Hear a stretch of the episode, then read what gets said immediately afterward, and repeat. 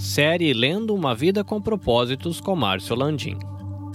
Capítulo 27 Derrotando a Tentação. Fuja de qualquer coisa que lhe provoque os pensamentos malignos que os rapazes muitas vezes têm, mas aproxime-se de qualquer coisa que o leve a querer fazer o bem. Tenha fé e amor, e sinta prazer na companhia daqueles que amam o Senhor e têm o coração puro. 2 Timóteo 2, 22. Lembrem-se de que as tentações que sobrevêm à vida de vocês não são diferentes das que outros experimentam, e Deus é fiel. Ele impedirá que a tentação se torne tão forte que vocês não possam suportá-la. Quando forem tentados, ele lhes mostrará uma saída, de modo que vocês não venham a cair. 1 Coríntios 10, 13. Sempre há uma saída. Pode ser que às vezes você sinta que uma tentação é forte demais para ser tolerada, mas isso é uma mentira de Satanás. Deus prometeu nunca permitir que houvesse sobre você mais do que ele colocou dentro de você para lidar com a situação. Ele não permitirá nenhuma tentação que você não possa superar. Entretanto, você também deve fazer sua parte, praticando quatro fundamentos bíblicos para derrotar a situação. Primeiro, redirecione sua atenção para outra coisa. Pode lhe surpreender, mas em nenhuma parte da Bíblia há orientação para resistir à tentação. Somos orientados a resistir ao diabo. Toda vez que você tenta bloquear um pensamento, você o empurra mais para o fundo de sua memória. Resistindo, você na verdade o fortalece. Isso ocorre principalmente com as tentações. Você não derrota a tentação combatendo a sensação que ela traz. Quanto mais você combate um sentimento, mais ele consome e controla você. Você o fortalece cada vez que pensa nele. Como a tentação sempre começa com um pensamento, a forma mais rápida de neutralizar seu fascínio é desviar sua atenção para outra coisa. Você ganha ou perde a batalha contra o pecado na mente. Quanto mais você pensa a respeito de alguma coisa, com mais força ela se apodera de você. É por isso que ficar repetindo: eu preciso parar de comer tanto, ou parar de fumar, ou de me entregar ao desejo sexual ilícito, é uma estratégia contraproducente. Ela o mantém concentrado no que você não quer.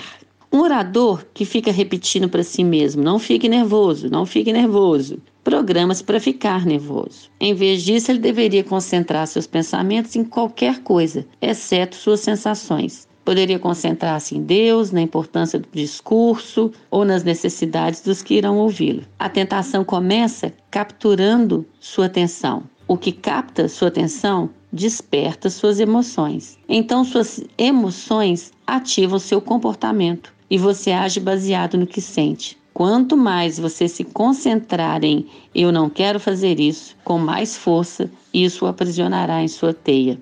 Ignorar a tentação é muito mais eficiente do que combatê-la. Uma vez que sua mente esteja focada em alguma outra coisa, a tentação perde a força. Não é raro que isso signifique sair fisicamente de uma situação tentadora. Trata-se de uma ocasião em que não é errado fugir. Levante, desligue o televisor. Afaste de um grupo que está fofocando. Deixe o cinema no meio do filme. Na perspectiva espiritual, a mente é o seu órgão mais vulnerável. Para reduzir a tentação, mantenha ocupada com a palavra de Deus e com bons pensamentos. Você derrota os maus pensamentos pensando em algo melhor. É o princípio da substituição. Você sobrepuja o mal com o bem. Revele sua luta a um amigo devoto a um grupo de apoio. Se você está perdendo a batalha contra um mau hábito persistente, um vício ou uma tentação, e está emperrado em um ciclo repetitivo de intenção, fracasso, culpa, não, não irá se recuperar por conta própria. Você precisa da ajuda de outras pessoas. Algumas tentações são vencidas somente com a ajuda de um parceiro que ore por você e o incentive alguém que você possa prestar contas. Porém, tome só muito cuidado. A Bíblia diz que tenha muitos amigos, mas não sobre o seu coração. Escolha bem a quem você vai abrir o coração. Precisa ser uma pessoa sábia, madura, madura espiritualmente, para que, primeiro, ela não venha jogar as suas tentações, os seus temores ao vento e aí fica complicado. E segundo, para que ela não caia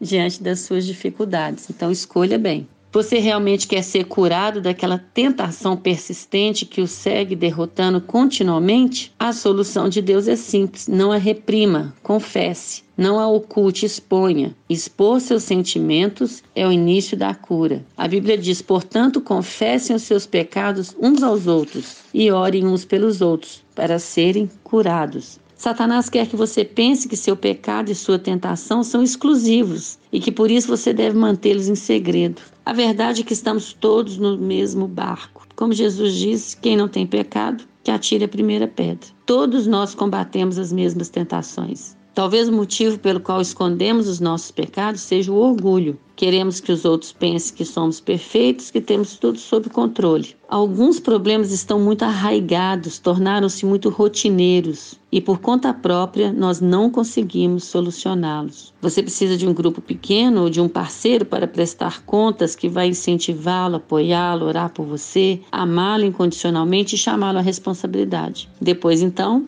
quem sabe você pode fazer o mesmo por ele. Resista ao diabo. Após termos nos humilhado e submetido a Deus, somos orientados a desafiar o diabo. A parte final de Tiago 4,7 diz: Resistam ao diabo e ele fugirá de vós. Não nos resignemos pacificamente diante de seus ataques. Devemos contra-atacar. O Novo Testamento descreve muitas vezes a vida cristã como uma batalha espiritual uma conquista, uma luta. Mas como podemos resistir ao diabo? Paulo explica: usem o capacete da salvação e a espada do Espírito, que é a palavra de Deus. Você não será capaz de dizer não ao diabo a menos que tenha dito sim a Cristo. Sem Cristo não temos defesas contra o diabo, mas com o capacete da salvação, nossa mente é protegida por Deus. Segundo, você deve usar a palavra de Deus como arma contra Satanás. Jesus deu o exemplo dessa atitude quando foi tentado no deserto. Toda vez que Satanás sugeriu uma tentação, Jesus reagia citando as palavras: Jamais tente argumentar com o diabo. Ele argumenta melhor do que você, pois teve milhares de anos para praticar. Você não pode enganar Satanás com sua lógica ou opinião, mas pode usar a arma que o faz tremer a verdade de Deus. Perceba sua vulnerabilidade. Deus nos adverte para nunca ficarmos orgulhosos ou muito confiantes, que é a receita para a desgraça. Jeremias disse: O coração é mais enganoso que qualquer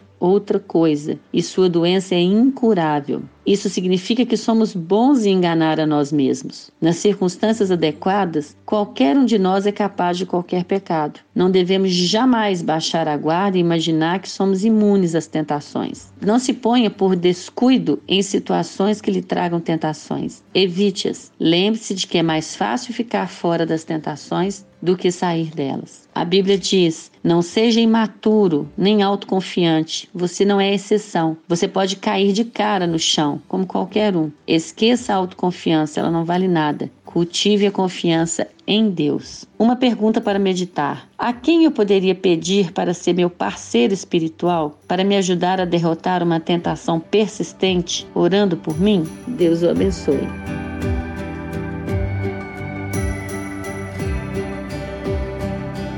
Você pode ouvir a continuação desta série diretamente do seu agregador de podcasts, Spotify, Google Podcasts e Apple Podcasts. Basta você procurar por EBVNcast. Se você quer conhecer um pouquinho mais do nosso trabalho, visite ebvncast.com ou visite a nossa página no Facebook EBVNcast. Esses episódios eles estão sendo produzidos e editados pela NAB Podcast Network. Quer conhecer um pouquinho mais do nosso trabalho? Visita lá nabcast.jp. Eu sou o Carlinhos Vilaronga falando diretamente aqui do Japão. Até a próxima.